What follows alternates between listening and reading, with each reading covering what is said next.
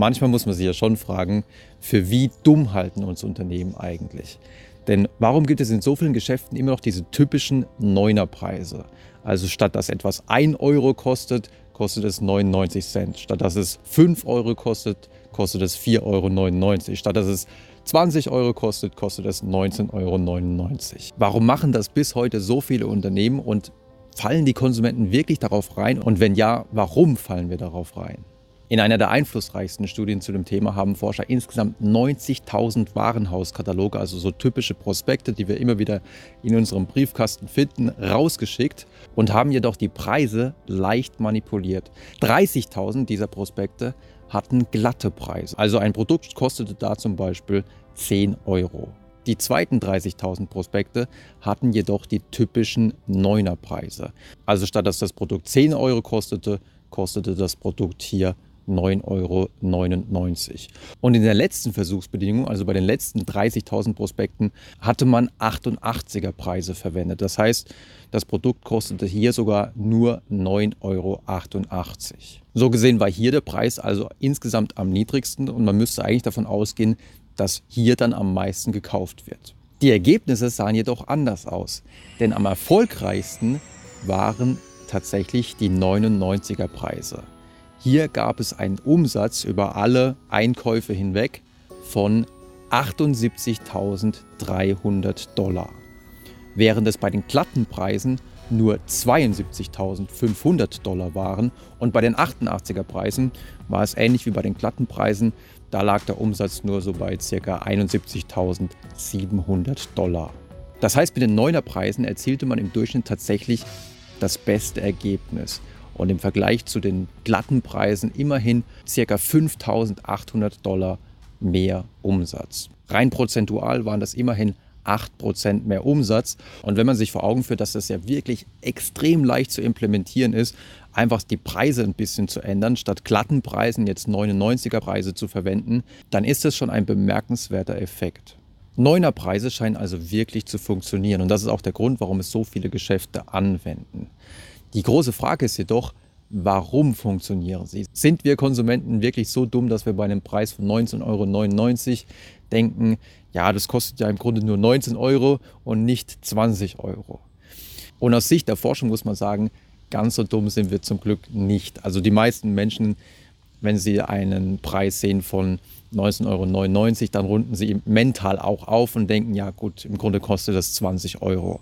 Interessant wird es jedoch, wenn wir nicht allzu motiviert sind, den Preis uns genau anzuschauen, den genau zu berechnen, weil wir zum Beispiel müde und erschöpft sind oder weil wir gerade in Eile sind. Und wenn es darum geht, mehrere 99er Preise aufzuaddieren. Also in einem Experiment hat man zum Beispiel Versuchspersonen gefragt, wie viele Produkte zum Preis von 2,99 Euro kann man mit 73 Dollar kaufen. Während man in einer anderen Gruppe gefragt hat, wie viele Produkte zum Preis von 3 Dollar glatt kann man für 73 Dollar kaufen. Und wenn es um so eine Aufaddierung von Preisen geht, dann unterlaufen uns dann schon eher mal kleinere Fehler, sodass wir dann die Zahl an Produkten, die wir einkaufen können bei solchen 99er Preisen, leicht überschätzen. Insgesamt reichen solche Schätzfehler jedoch bei weitem nicht aus, um die gesamte Effektivität von 99er Preisen zu erklären. Stattdessen spielen wahrscheinlich sogenannte Bedeutungseffekte auch eine große Rolle. Das heißt, 99er Preise tragen in sich eine Bedeutung, haben ein gewisses Signal an uns und zwar scheinen sie das Signal zu haben, und das ließ sich nämlich auch in einer Nachbefragung zu der Warenhauskatalogstudie, die ich euch am Anfang vorgestellt habe, zeigen. Denn wir Konsumenten gehen davon aus, wenn da ein 99er Preis steht, dass das der niedrigste verfügbare Preis ist, dass der Preis schon seit einiger Zeit nicht mehr angehoben wurde und oder dass es sich um ein Sonderangebot handelt. Das heißt, 99er Preise wirken auch deshalb so überzeugend, weil wir denken, ja, das muss ein wirklich guter Preis sein. Und häufig ist es auch so, und das konnte man auch in Studien nachweisen, dass 99er Preise insbesondere dann, wenn es um Rabattaktionen geht, um Sonderangebote geht, um einen Schlussverkauf geht, um einen Ausverkauf geht.